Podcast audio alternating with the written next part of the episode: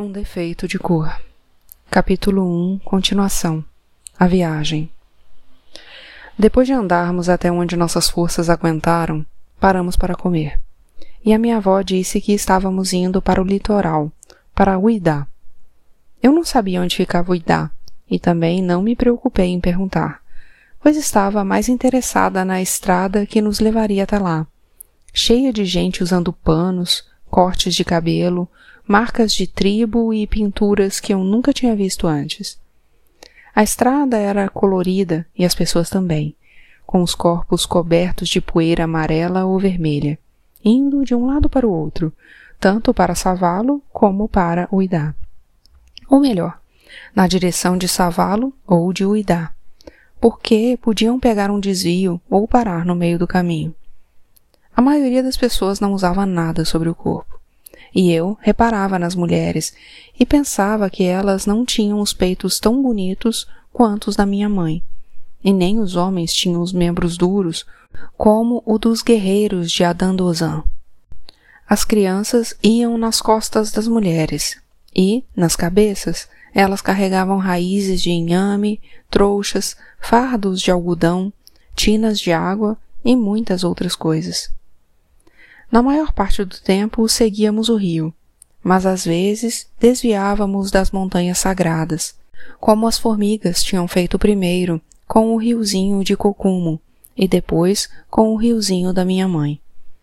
Mas o rio de verdade era outra cor, cor de barro, e em alguns lugares era verde, muito verde, cheio de plantas.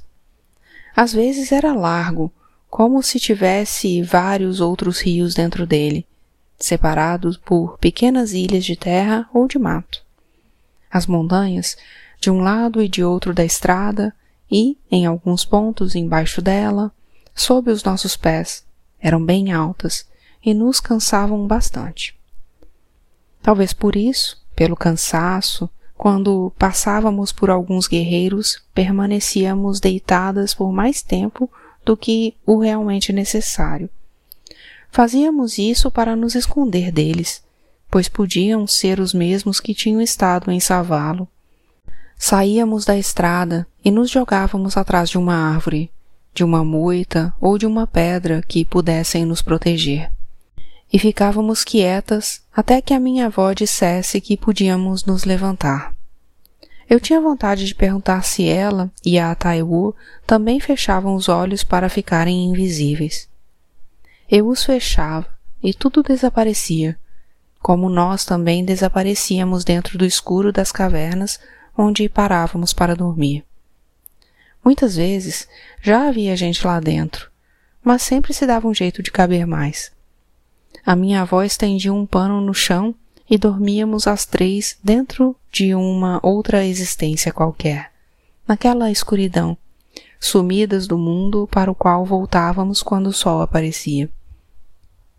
Acho que os lagartos faziam a mesma coisa, e cheguei a pensar que um deles nos seguiu desde Savalo, pois eram todos muito parecidos. A pele verde ficava colorida quando o sol lambia as costas deles, que estendiam as línguas finas e compridas para lamber o sol também. Nessas horas, erguiam muito as cabeças e mantinham os olhos fixos em qualquer coisa que também olhasse fixamente para eles.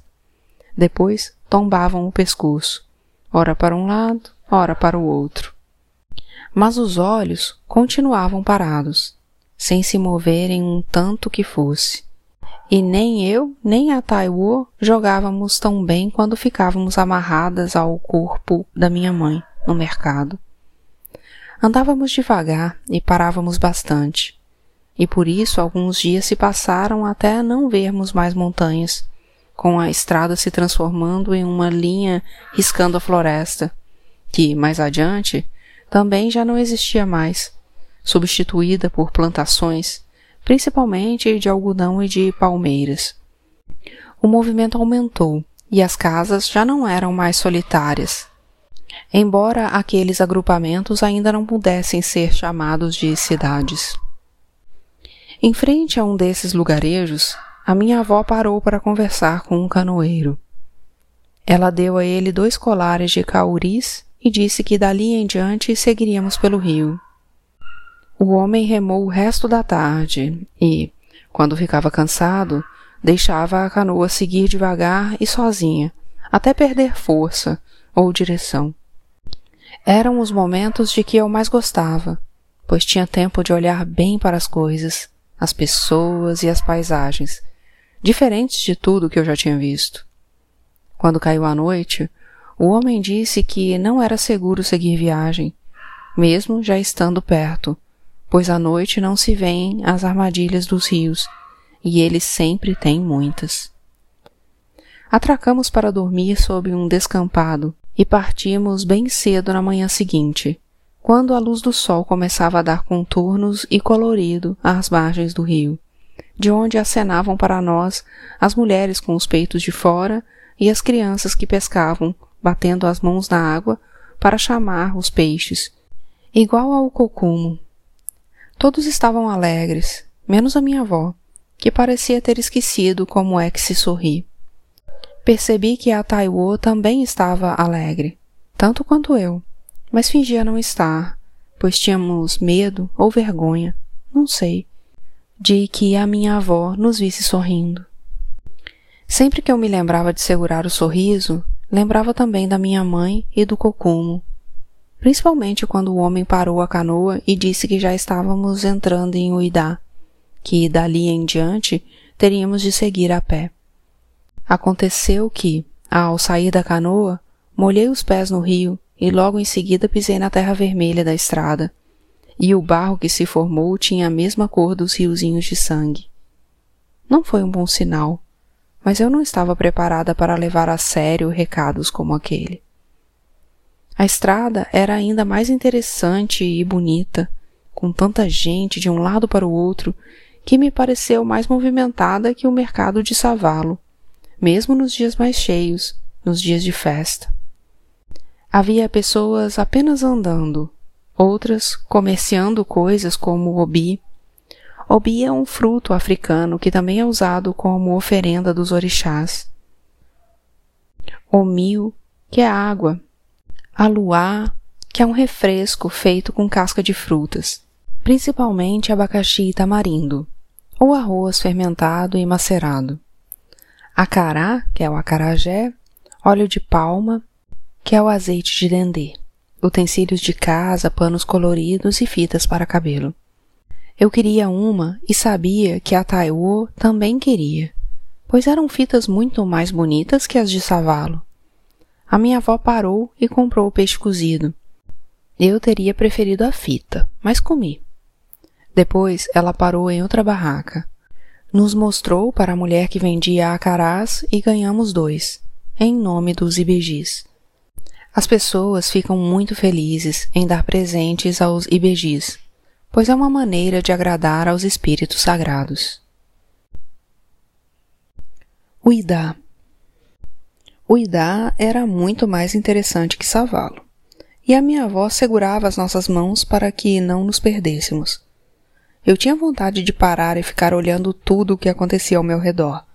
As mulheres que andavam com vários colares de contas, as casas que eram maiores do que eu jamais tinha imaginado, com coberturas de palha e paredes de barro vazadas por portas muito baixas, e ainda tomavam dois lados da rua, quase sem nenhum espaço entre elas. Gostei quando chegamos à praça, ao lado do mercado, e ficamos admirando as roupas, as pessoas, muita gente com marcas que nem a minha avó sabia de onde eram. Quase todas as mulheres andavam cobertas, pelo menos da cintura para baixo, e os panos que usavam eram ricos em cores e embordados com búzios e sementes, que também enfeitavam os diversos colares e pulseiras e às vezes os penteados. Ficamos por lá até a noite chegar e percebi que a minha avó não sabia muito bem o que fazer ou por onde começar a nossa nova vida em Uidá. O mercado era grande e muito bem dividido, com lugares certos para comprar cerâmicas, tecidos, frutas, artigos de religião, animais e principalmente comida. Paramos em uma barraca e compramos duas porções de inhame enrolado em folha de bananeira e salpicado com lascas de peixe seco, que dividimos entre nós três, e mais tarde ganhamos dois acarás, de novo, por sermos ibejis. A mulher que nos deu os acarás perguntou se podíamos tomar conta da barraca dela por algumas horas. Estava cansada por ter ficado no mercado o dia inteiro, e a filha que deveria substituí-la durante a noite estava doente. Ela queria estender a esteira ali mesmo e dormir um pouco, mas para isso precisava de alguém que ficasse de vigia. A minha avó aceitou, pois também seria uma ótima oportunidade para descansarmos da viagem. A barraca era uma construção feita com vigas de madeira sustentando a cobertura de palha e alguns caixotes empilhados, servindo de paredes baixas em formato de U, que protegiam do vento e o fogareiro onde a mulher fritava os bolinhos e o peixe que vendia. Muito melhor do que grande parte das barracas do mercado de Savalo, onde algumas não passavam de um tamburete para o vendedor se sentar e um caixote para apoiar o tabuleiro de mercadorias. As pessoas circulavam, procurando os produtos de que precisavam ou assistiam às apresentações de dança, de acrobacias, de música e até de desafios diversos, que eu nunca tinha visto. A minha avó estendeu uma esteira para mim e para Taiwo dentro da barraca, ao lado da mulher, e dormi pensando em como seria a feira nos dias seguintes, que grandes novidades estariam esperando por nós em Uidá. Titi Laiô Na manhã seguinte, quando uma filha chegou para substituí-la, a dona da barraca disse que podíamos ficar com ela e a família até encontrarmos um lugar só nosso. Ela se chamava a Felicidade Eterna, Titi e morava em uma casa perto do mercado onde ajeitamos as nossas coisas em um comprido corredor ao lado da porta dos fundos, o que para nós também era uma novidade, pois a nossa casa não tinha divisão alguma e apenas uma porta. Eu e a Taiô estranhamos o quintal, que era cercado e muito pequeno, se comparado ao nosso em Savalo, e não abrigaria nem a sombra do Irocô. Mas a casa, apesar de simples, nos pareceu bastante grande. Era dividida em três cômodos, todos quartos, separados até o teto por grossas divisórias de palha misturadas com barro. No primeiro deles, perto da porta que dava para a rua, ficava a esteira da titi Laiô e da sua filha Nilaja, com os dois filhos, um menino e uma menina. A filha de Nilaja era quase do mesmo tamanho que eu e Taiô, e se chamava Ainá, pois tinha nascido com um cordão do umbigo enrolado em volta do pescoço. O menino, Akin, era um pouco mais velho, e pelo nome estava destinado a se tornar um grande guerreiro quando crescesse.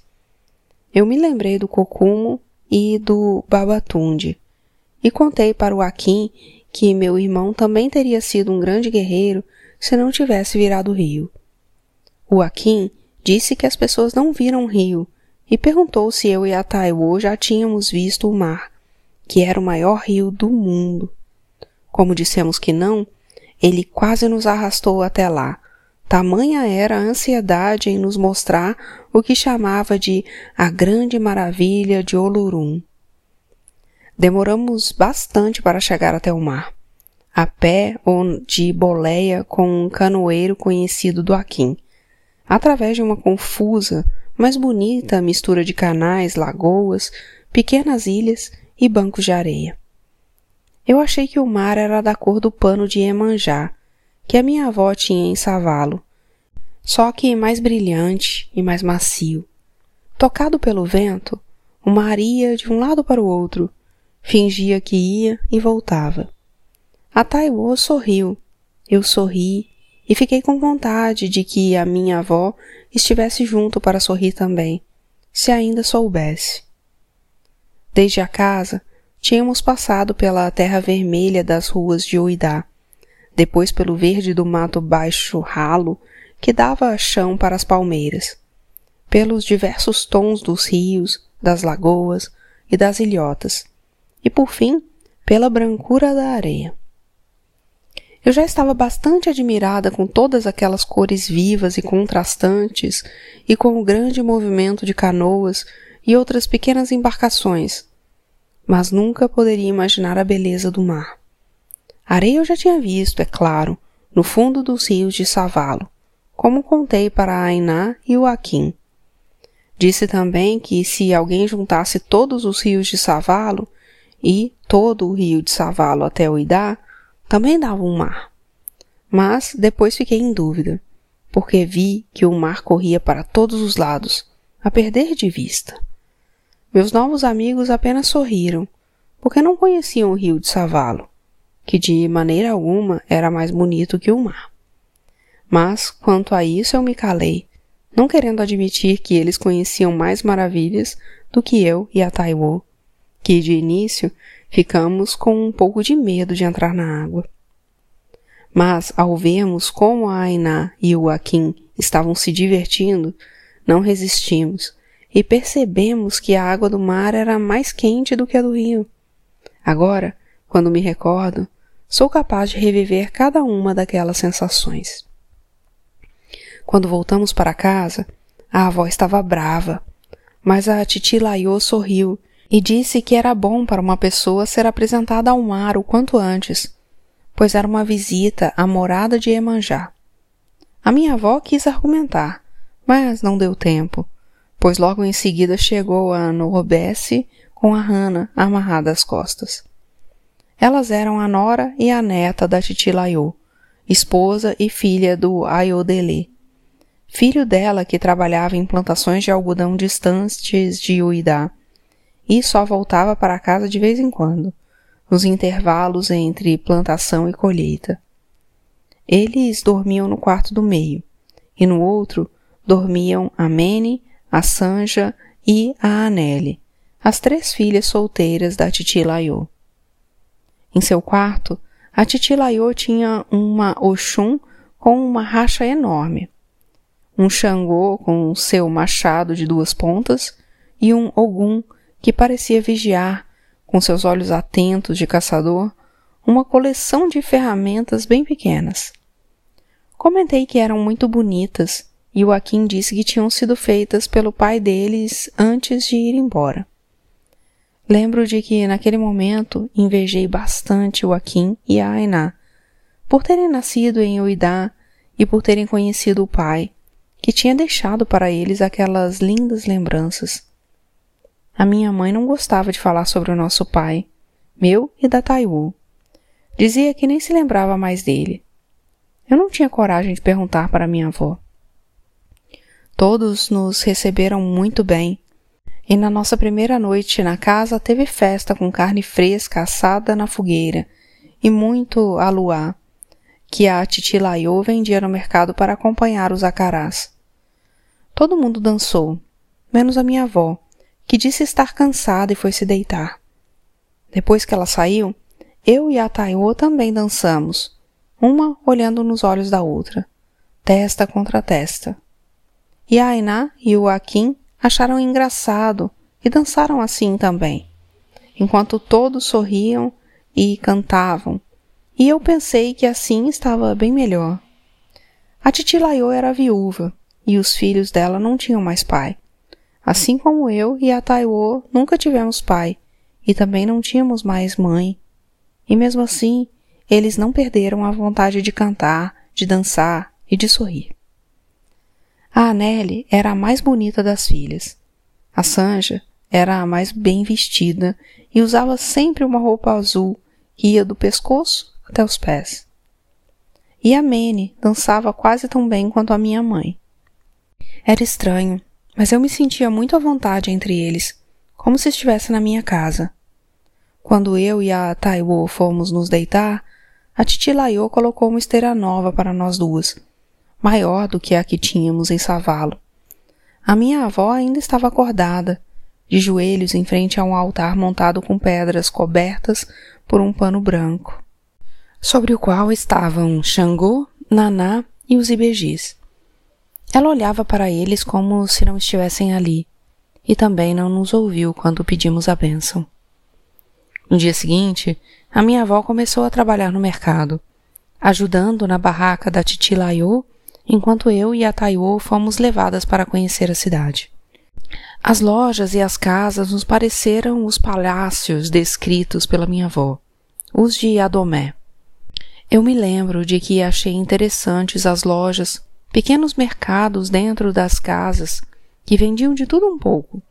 Coisas de comer e de beber, panos, fitas, miniaturas como a do pai do Akin tinha feito, enfeites, estátuas e muitos outros produtos que o nosso amigo disse serem de um lugar que se chamava estrangeiro e que ficava muito longe, depois do mar. Durante muitos dias eu fiquei pensando no mar e principalmente no estrangeiro, fazendo planos para conhecê-lo e saber se era mais bonito do que o Idá. Já estávamos em Uidá havia quase duas semanas, quando comecei a perceber como o Akin era esperto e inteligente. Ele conhecia quase todos os donos das lojas, pois de vez em quando fazia alguns trabalhos para eles, como limpar o chão, levar recados ou entregar encomendas. Foi dele a ideia de andar comigo e com a Taiwo pelas lojas e pedir presentes em nome dos ibejis, qualquer coisa, desde que não fizesse falta. E o único que não deu foi um Mussurumim. Mussurumim é muçulmano, dono de uma loja de tecidos, que usava um chapéu que eu achei muito estranho. Em Savalo, quase toda a gente usava chapéu, principalmente nos dias de festas no mercado, e alguns eram muito bonitos, enfeitados com papéis coloridos e fitas. Quando voltamos para casa, foi porque não conseguimos mais carregar todos os presentes que ganhamos, e a minha avó ficou novamente muito brava, mas, no fundo, acho que gostou. A titi Laiô riu e disse que éramos mais espertos do que ela imaginava, mas que não devíamos fazer aquilo novamente, porque os tempos estavam difíceis e as pessoas poderiam não ter o que dar. Como ninguém gostava de recusar presentes aos ibejis, acabavam gastando o que não podiam ou se desfazendo do que precisavam, sem contar que ainda tinham que economizar dinheiro para quando começasse a época das chuvas, em que quase não havia movimento no mercado, nem o que vender ou colher, e faltava trabalho para muita gente. Os rios e lagoas transbordavam, engolindo as terras e os caminhos e dificultando os negócios. Joaquim disse que então só pediríamos nas casas dos ricos, dos comerciantes que vendiam gente e moravam do outro lado da cidade. O Ayodele, que tinha voltado dos campos de algodão, avisou que não era para irmos lá de jeito nenhum, pois eles nos colocariam dentro de um navio e nos mandariam como carneiros para o estrangeiro. Eu perguntei a ele o que era o navio, e ele respondeu que era uma canoa muito grande, bem maior do que a que tinha nos levado de Savalo para Uidá. Naqueles dias, com tantas descobertas, eu me sentia como se tivesse nascido de novo, em uma outra época, em um lugar muito diferente de tudo o que eu pensava existir. O Ayodele conhecia Savalo, pois já tinha ido e voltado de Nati Tingol, que ficava muitos dias de viagem depois da minha terra, para onde tinha levado alguns estrangeiros que queriam comprar fazendas. Eu gostava do Ayodele, que tinha um nome que significava a alegria vem para o lar. E ele era assim mesmo, como a mãe, distribuindo alegria a todos quando estava em casa, principalmente a Norbesse, que, como ele afirmava, seria sua única esposa eu pensei que também ia querer um marido só para mim, ou então ser a primeira esposa. A Titi Laiô tinha sido a primeira esposa e, quando o marido morreu, ficou com a casa só para ela, pondo as outras mulheres na rua. Ela contava essa história e ria muito, o que em si já era engraçado porque, sendo gorda, a barriga dela não parava de balançar, fazendo todo mundo rir junto, menos a minha avó. A titi Laiô dizia que eu e a Taiô éramos abençoadas e fazia muito gosto em nos receber em sua casa. Alguns dias mais tarde, a minha avó foi ver o mar. Ela se sentou em um matinho perto da areia e ficou olhando durante um longo tempo. Eu e as outras crianças entramos na água. A Hannah também, amarrada às costas de Ainá. Ela já gostava do mar. A abençoada Hannah que tinha nascido perto daquela beleza toda. Tenho certeza de que o Kokumo também teria gostado demais, pois ele já adorava o rio, que era muito menor e mais feio. Eu também pensava na minha mãe, que poderia ganhar mais dinheiro dançando no mercado de Uidá, frequentado por mais gente. Muitos brancos iam ao mercado de Uidá. Brancos iguais ao que eu tinha visto uma única vez em Savalo. Os brancos de Uidá não eram apenas viajantes. A maioria morava na cidade ou nas vizinhanças e tinha bastante dinheiro. Era uma grande confusão quando iam às compras, pois todos queriam vender para eles, que não se importavam de pagar o preço pedido sem negociar. Não andavam sozinhos, levavam sempre alguns pretos carregadores que, mais cedo ou mais tarde, segundo Akin, virariam carneiros no estrangeiro. Eu olhava para eles e achava que não eram diferentes de nós, que não se pareciam com carneiros. Mas o Akin confirmou que, de algum modo que não sabia como, os pretos que iam para o estrangeiro se transformavam em carneiros, sim, e eram assados e comidos como carneiros, carne que os brancos muito apreciavam. Estranhei aquela informação e fiquei tentando me lembrar de que cor era Xangu, já que ele também gostava de carneiros, como os que a minha avó sacrificava. Mas eram carneiros que já tinham nascido assim, como eu mesma tinha visto, e não gente que virava carneiro. Joaquim disse que algumas pessoas não viravam, tanto que ele conhecia quem já tinha ido até o estrangeiro e voltado, contando como era longe. Perguntei se havia guerreiros no estrangeiro, e ele me respondeu que não, nem imagino por quê, mas me recordo de que na hora pensei como teria sido melhor para minha mãe e para o Cocomo terem vivido no estrangeiro, longe dos guerreiros do Adandozan, e onde talvez nem fossem abicus. Akin perguntou se eu e a Tayo queríamos ser esposas dele. Nós dissemos que sim. E como a Tayo tinha nascido primeiro, ela seria a primeira esposa. Eu, que queria um marido só para mim, não me importei de ser a segunda esposa, desde que fosse por ela. Talvez por causa daquilo que já falei, de pensar em nós duas como se fôssemos uma só. A Aina disse que se o Kokumo não tivesse morrido, ela ia querer ser esposa dele. E então poderíamos morar todos juntos, na mesma casa. Tenho boas recordações daquele tempo, quando tudo era novo. Todos os momentos eram felizes e eu nem sequer imaginava o que ainda estava para acontecer.